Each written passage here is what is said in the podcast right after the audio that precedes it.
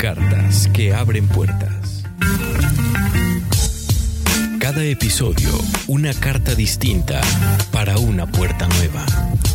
Temas de coyuntura con abordajes que te harán pensar o repensar lo que das por hecho. Un montaje y desmontaje de lo que es, desde distintos enfoques. Porque las cosas siempre pueden ser de otra manera. Esto es Cartas que abren puertas. ¿Y tú? ¿Qué puerta vas a abrir?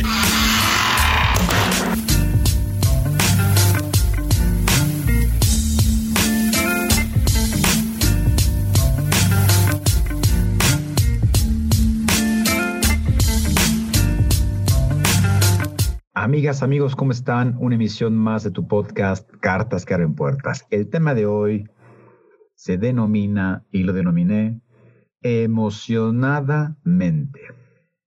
¿Por qué emocionadamente? Hemos hablado sí de las emociones como tal e inclusive tenemos por ahí dos podcasts en la temporada número uno que hablan de la alfabetización emocional. Pero hoy quiero hablar, hoy quiero compartirte la historia tradicional de las emociones ¿Cómo fue que se creó este paradigma del que todavía creemos y hacia dónde está transitando? ¿Y cuál es el futuro? Justo hablando del presente de la emoción, qué poético, se nota que ya es el final del 2020, este año tan... ¿Cómo quiero? No, quiero, no, quiero, no quiero llamarlo pesimista ni año malo, sino tan desafiante, porque en este desafío se creó este podcast, este tu podcast, y entonces vamos a iniciar emocionadamente. Dejamos los saludos y todos al final para entrar de lleno en el tema. ¿Qué vendría siendo una emoción como tal? Es decir, todos llevamos emociones incorporadas en el nacimiento. Sería como la primera pregunta. ¿Sí? ¿Realmente son fenómenos definidos y reconocibles dentro de, de nosotros? Y fíjate, esto está vital. Realmente son fenómenos y de ahí vamos a empezar a esquematizar lo que es un fenómeno. Fenómeno parte del griego fenómeno, es decir, lo que aparece. Son fenómenos definidos, de, o sea, realmente están definidos. Y la segunda pregunta, ¿son reconocibles dentro de nosotros? ¿Realmente reconocemos lo que estamos sintiendo? Bien, Bajo esa historia tradicional de la emoción, sí. Sin embargo, vamos avanzando y tú ya vas delimitando si sí o si no. Lo que vendría siendo una emoción puede ser cuando ocurre algo en el mundo, es decir, una situación, entonces ahí nuestras emociones se desencadenan con rapidez y de forma automática, como si alguno hubiera pulsado un interruptor y entonces ya tenemos como un comportamiento o una reacción. Y de ahí todo bien, dices, claro, Gabriel, prosigamos.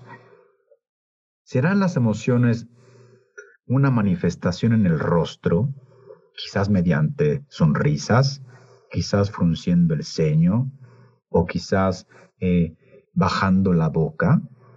¿Serán eso las emociones, estas expresiones típicas que cualquiera puede tener? Ahora bien, no es lo mismo si yo empiezo así, o empiezo a hablar así, o de repente cambio el tono. Como si la voz revelara la emoción, junto con, los, junto con las risas y los gritos. O la postura también tiene que ver o revela los sentimientos o aquello que vamos sintiendo, aquello que vamos transitando. Y aparentemente, desde una perspectiva o una visión clásica de la emoción, claro, si yo me siento aparentemente triste por una situación, mi cuerpo va a ir hacia abajo, mi voz va a disminuir o se va a quebrantar. Bien, efecto. Pero sigamos. Es decir, que una emoción sería, en inicio, una reacción en cadena y que empezó en mi cerebro y conjunto de neuronas, llamémosle el circuito de la tristeza. ¿no? Entra en acción e hizo que mi rostro y mi cuerpo respondieran de una manera determinada, mi frente se arrugó, mis hombros se hundieron y yo lloré. Este circuito propuesto también provoca cambios físicos en mi cuerpo, el corazón, la respiración, eh, todo esto se acelera, las glándulas sudoríparas se activan y los vasos sanguíneos se constriñen y se dice que esta serie de movimientos en el interior y el exterior del cuerpo es como si esto fuera una huella dactilar que, que identifica exclusivamente la tristeza de una manera muy parecida a como si esto fuera una huella dactilar. Es decir, cada vez que yo transite por un momento de tristeza, todo este correlato fisiológico, esta activación corporal va a ser la misma. Esto dice la visión de la emoción clásica. Según esta visión, tenemos muchos circuitos emocionales en el cerebro y cada uno da lugar a un conjunto característico de cambios, es decir, lo que te dije anteriormente, como si fuera una huella dactilar. Y puede, imaginemos ahora una situación de trabajo, ¿no? En donde igual alguien no te cae bien y se activan las neuronas de la ira. Y nuestra presión sanguínea aumenta, fruncimos el ceño, y le gritamos y nos sentimos eh, incómodos y queremos ir a gritar a ese compañero o compañera que nos cae mal porque nos ha hecho la vida de cuadritos.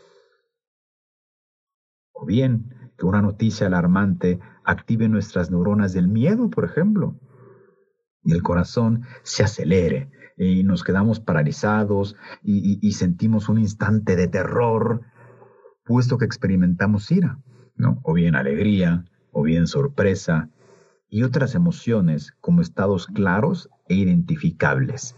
Y parece razonable, ¿a poco no? ¿No? Parece muy razonable suponer que cada emoción le corresponde una, una pauta subyacente, ¿no? muy concreta en el cerebro y sobre todo en el cuerpo, es decir, este relato fisiológico. De aquí todo parece bien, ¿no? Es como, wow, pero claro, todo lo que yo sentía sobre lo que siento, ¿no? tienes razón. Y desde esta visión clásica, las emociones son un producto de la evolución, ¿no? Y obviamente también tienen, tienen que ver y están a favor de la supervivencia humana. Y estamos de acuerdo, es decir, las emociones son parte de nuestra naturaleza biológica. Y como, como dentro de este enfoque todas las emociones son universales, quiere decir que personas de todas las edades y las culturas y de cualquier parte del mundo deberían experimentar la tristeza más o menos como nosotros, ¿no? Y al igual que le experimentaron nuestros antepasados homínidos, y aquellos que deambulaban por la sabana africana, y aquellos que se atrevieron a cruzar el estrecho de Bering. Va, buenísimo, ¿no? Y se dice más o menos, eh, porque nadie cree que el rostro, el cuerpo y la actividad cerebral sean exactamente iguales cada vez que alguien se siente triste. Y aquí es donde esta perspectiva eh, clásica empieza, eh, digamos, a hacer un poco de agua. Es como, si yo te lo conté como te lo conté, dirás, claro, esa es una emoción y yo he sentido esto. Pero realmente, y te pregunto, te interpreto y te, y te interpelo, ¿realmente todos experimentamos la tristeza igual? ¿O por qué de repente cuando nos cuentan algo decimos, ah, ya, no es para tanto? O sea, sí te, te vio la cara, eh, sí te engañó, pero no es para tanto, tú ni lo querías. O fue un partido de fútbol, no es, no es, no es para tanto estar triste tanto tiempo. Pero ojo, y aquí es donde esta perspectiva clásica de la emoción empieza a ser agua. ¿no? Así que se cree que las emociones son una especie, o se creía que son una especie de reflejo bruto así como te lo conté, ¿no? Que, que muchas veces eh, nubla o va en contra de nuestra racionalidad, ¿no? La, que es como si la parte primitiva de nuestro cerebro quisiera que le digamos a, nuestro jefe, jefe, es un idiota, es un imbécil, ¿no? Pero nuestra parte deliberativa, es decir, nuestra razón, le hiciera decir, para, no te conviene, ¿no? Te, echarían de la empresa. Esa especie de batalla interior entre la emoción y la razón ha sido una de las grandes narraciones y una de las grandes, eh, uno de los grandes debates de toda la civilización occidental. Y esto, esto es lo que somos. Es decir, somos seres que razonan y sienten emociones, o esta parte de la emoción que nos nula, como que nos atrasa en este correlato de la racionalidad. Interesante, ¿no? ¿Cómo a pesar de que le damos bola a las emociones, de repente cuando nos metemos en temas de racionalidad como que ya no encajan? E inclusive, tú haz la, la cuenta, tú pregúntale a alguien, ¿tú quieres más? ¿Eres más emocional o más racional? E inclusive quien te diga, bajo este enfoque, y quien no sepa mucho de emociones, te va a decir, no, no, no, emocional nunca. Yo, yo, yo priorizo la razón sobre las otras cosas. Fíjate cómo a través eh, de milenios todo esto sigue vigente y esta contradicción empieza a ser todavía más agua. Y Platón lo platicó, el mismo Hipócrates también, Aristóteles, el mismo Buda, y más ya en, esta parte moderna, René Descartes, ¿no? Sigmund Freud, Charles Darwin, hablando ya del siglo XIX, e inclusive eh, científicos actuales como Steven Pinker, el, el, famoso Paul Ekman, ese de las caras, y el mismo Dalai Lama, casi casi ofrecen todos estos, todos ellos, ¿no? Una perspectiva de las emociones bajo esto que te platiqué, es decir, esta perspectiva clásica. Y dice, se dice, ¿no? Bajo esta perspectiva, que supuestamente las emociones son el lenguaje universal del rostro. Y muy curioso, porque inclusive hasta podemos eh, ocupar Facebook. Yo, sé que muchos de ustedes ya casi no lo ocupan, pero si lo ocupan, ¿no? Y por ahí estas famosas caritas o estos famosos emoticones, justo están basados en una teoría de Darwin, en un libro eh, que luego te recomiendo, ¿no? Y un enfoque de tantos años ha tenido y tiene tanta vigencia que están impregnados en nuestra cultura, inclusive en esta cultura eh, de, consumir medios, en esta cultura de consumir series. Tenemos el ejemplo de Light to Me, tenemos el ejemplo también de Daredevil, ¿no? si te gustan los cómics, ¿no? Y en, donde se basa en el supuesto, ¿no? De que el ritmo cardíaco, movimientos faciales o microexpresiones faciales, ¿no? Esto revela como los sentimientos más íntimos. Es decir, ah, ah se rascó la nariz y entonces también eh, frunció, el ceño y hizo una cuatro. Y entonces, y, ya tenemos como casi casi un detector de mentiras. Yo juego en esto porque también Plaza de Samo lo hace y enseña a los niños, ¿no? que las emociones son cosas bien definidas y sobre todo que se expresan en el rostro y en el cuerpo. Y también lo tenemos claro con la película esta de Pixar, la de Inside Out, ¿no? o la traducción también de, Intensamente, en donde tenían ahí cinco emociones primarias y en donde la pequeña, esta que protagoniza la película, está transitando todo el día bajo estas cinco. Y resulta bien canchero. Pero, tenemos más, más ejemplos, ¿no? Porque también inclusive en la era del, neuromarketing, ahora como se, se conoce, el Consumer Neuroscience, todo esto se hacía a través de un face, reading, es decir, un lector de, de, las caras y empezaban a medir ahí campañas publicitarias o empezaban a medir productos, servicios o inclusive eh, por ahí un, un cuento de ventas o hacer una compra y empezaban a la gente a medirle las expresiones faciales. Es decir, ah, ok, ese está contento, ese está triste, esa expresión aquí no le gustó, y aquí cuando yo dije esto, entonces activó el miedo. Y en los deportes pasa igual. Hay casos, por ejemplo, tenemos el caso emblemático de los Milwaukee Bucks, ¿no? de los Bucks de Milwaukee, de, de un equipo de la NBA, que justo para el draft, ¿no? este draft de novatos, ¿no? Eh, ponen a prueba estos rasgos psicológicos de carácter y de personalidad del nuevo jugador que, que van a adquirir para ver si está eh, de acuerdo con, esto, con este espíritu de equipo. ¿Y cómo lo hacen? Con las expresiones faciales. El FBI justo lo hizo en un programa bien ambicioso que después resultó un fiasco, pero justo hicieron este, esta, este correlato de microexpresiones faciales de acuerdo a, lo que decía Paul Ekman, ¿no? Y en medicina es igual. No, en, medicina es bien clásico. Y y, justo toman esta parte de las estadísticas. ¿no? Los investigadores, por ejemplo, estudian los efectos del aire en la salud, presuponiendo que solo hay una pauta de cambios corporales con ese nombre.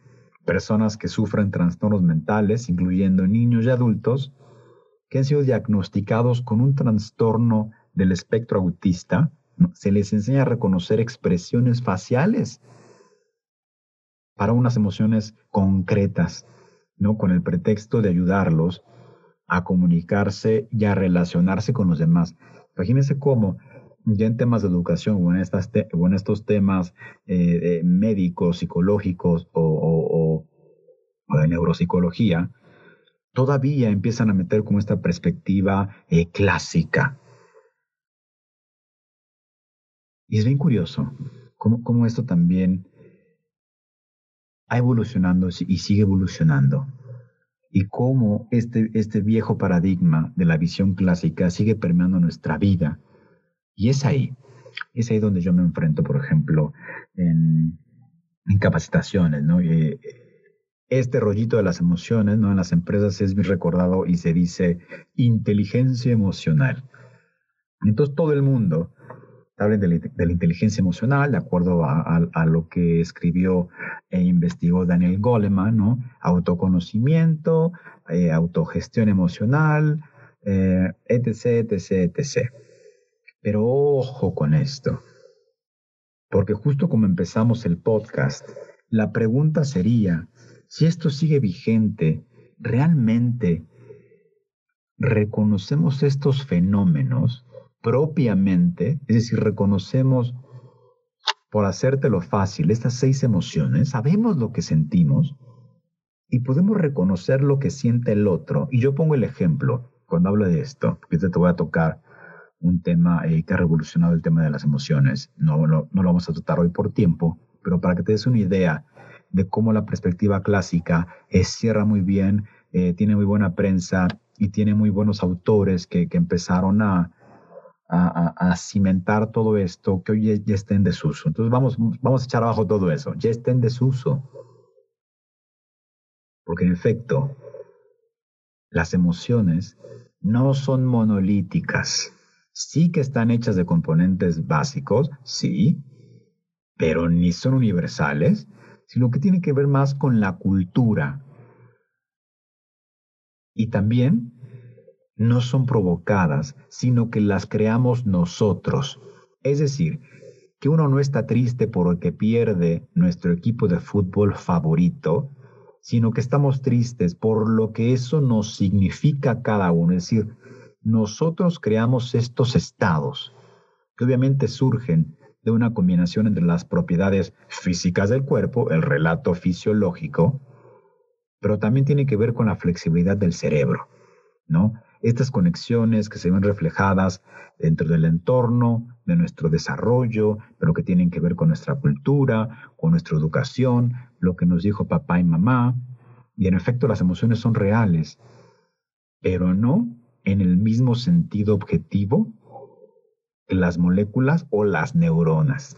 A este enfoque, ¿no? A este enfoque se le llama la teoría de la emoción construida. Anótatelo bien, apréndetelo bien, la teoría de la emoción construida. Y justo tira abajo, porque además, si bien este enfoque eh, clásico de las emociones da muy buena prensa y hay muchísimas investigaciones que confirmaron estas hipótesis, pero también hay muchas investigaciones que empiezan a salir a la luz, porque están haciendo o porque apenas están traduciendo, o porque se están escribiendo todavía los papers científicos sobre esto, si no, eh, eh, empieza a leer a, Lisa Feldman Barrett, que es como la, pionera que justo entró como en esta disyuntiva de, ok, esto es la emoción, pero como que no me hace sentido, como que algo en la práctica no me checa, ¿no? Eh, como, te, como te decía, y yo pongo el ejemplo en capacitaciones, ya no hablo de inteligencia emocional, sino hablo justo de alfabetización emocional o de la construcción de las emociones en el trabajo, porque justo son estos rollos, o de la construcción humana de las emociones, son como los tres títulos que abordo. Yo digo, es que mira, si nos creemos el cuento de que uno feliz tiene cara feliz, ojo, por aquí alguien puede tener cara feliz, o de aparente felicidad y puede estar sumamente deprimido, puede estar enojado, puede estar en otro tipo de emociones no primarias, sino que parten de estas emociones primarias y con el nombre que nosotros le queramos dar. E igual, puede haber gente cara con cara eh, neutral, o como yo, yo le digo, cara de palo, y puede estar feliz. Y el cuerpo igual, puede estar para abajo, pero la gente puede, puede sentirse feliz o puede experimentar felicidad. Entonces, ojo con esto. Justo la invitación es a no dar por hecho algo que se dio por hecho por muchísimos eh, años e inclusive siglos, si nos regresamos eh, a Platón, Darwin, Aristóteles y Hipócrates, que ya hablaban de esto. ¿Cómo es que construimos estas emociones? ¿Cómo es que le damos sentido y significación a esto que estamos sintiendo 24/7? ¿Por qué seguimos creyendo que ser seres emocionales nos hace tener eh, menos valor cuando realmente es lo que somos?